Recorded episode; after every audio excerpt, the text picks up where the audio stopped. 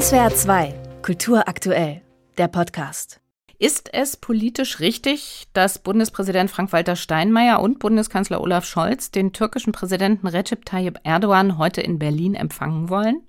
Den Politiker, der die Hamas als Befreiungsorganisation bezeichnet und Israel einen Terrorstaat nennt und sich damit eindeutig gegen die deutsche Regierung positioniert, die sich seit dem brutalen Angriff der Hamas auf Zivilisten in Israel immer wieder ganz deutlich auf die Seite des israelischen Staates gestellt hat.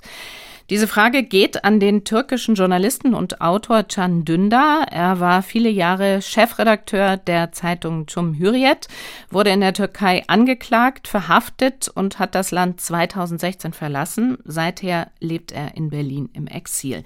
Guten Morgen, Can Dündar. Good morning, thank you.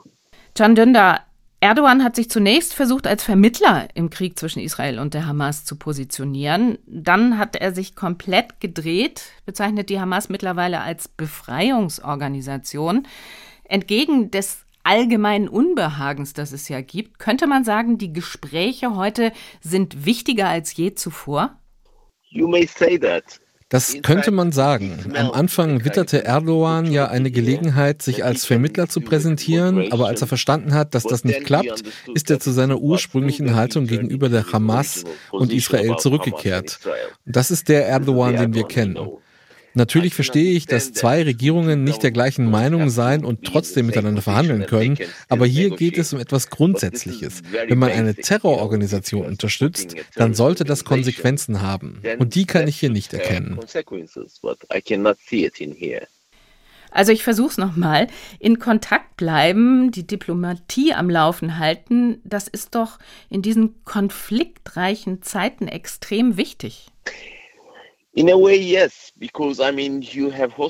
Auf eine Art ja, weil es Geiseln in den Händen der Hamas gibt und einen Staatschef, der der Hamas nahesteht und dem man um Hilfe bitten kann.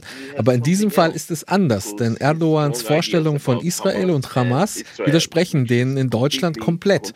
Hier ist es verboten, für die Unterstützung der Hamas zu demonstrieren. Und Erdogan wird die Chance haben, die Hamas zu unterstützen, während er neben dem Bundeskanzler steht. Das sind doppelte Standards. So this is double standard for me.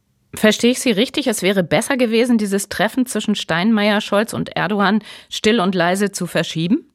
I think that the governments should have a position and defend these positions. Ich denke, dass die Regierung eine Position haben und sie dann auch verteidigen sollte. Wissen Sie, ich bin hier in Deutschland, weil ich die Politik meiner Regierung gegenüber Organisationen wie Hamas kritisiert habe. Deshalb musste ich mein Land verlassen. Und jetzt lädt die deutsche Regierung jemanden ein, der die Hamas unterstützt. Man kann nicht auf zwei Seiten gleichzeitig spielen, sondern muss auf der Seite derjenigen stehen, die die eigenen Ideale unterstützen. Die halbe Türkei ist gegen Erdogans Politik. Die Hälfte der deutschen Bevölkerung will diesen Besuch nicht. Aber trotzdem kommt Erdogan. Wenn wir die Sache jetzt noch mal in größerem Kontext betrachten, Erdogan ist ja schon lange ein schwieriger Verhandlungspartner für die EU. Das Gefühl des Westens, Migranten fernhalten zu wollen von den europäischen Grenzen, hat Erdogan durch den EU-Türkei-Deal eine starke Verhandlungsposition verschafft. Dasselbe ist wieder im Zusammenhang mit dem Beitritt Schwedens in die NATO passiert. Hat der Westen also Erdogan zu mächtig werden lassen, zu selbstsicher? Yeah, they do, unfortunately.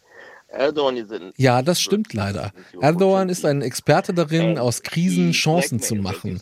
Wie Sie gesagt haben, er hat die europäischen Regierungen erpresst. Und solange diese Regierungen sich erpressen lassen, wird er damit weitermachen. Warum auch nicht? Für Erdogan ist es ein großer Erfolg, von der deutschen Regierung eingeladen worden zu sein.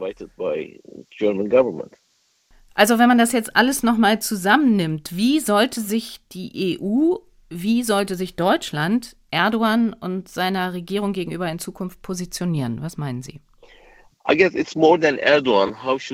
Das geht weit über Erdogan hinaus. Wie soll man mit den Autokraten dieser Welt umgehen? Es gibt da China, Russland, Indien und die Türkei. Europa sollte in die Demokratie investieren. Ich unterstütze trotzdem nicht eine Isolation der Türkei, aber man sollte schon wahrnehmen, dass die Hälfte der türkischen Bevölkerung für die Demokratie und gegen Erdogan kämpft. Und wenn man dann einen Autokraten direkt nach einer unfairen Wahl einlädt, stellt man sich natürlich auf eine Seite.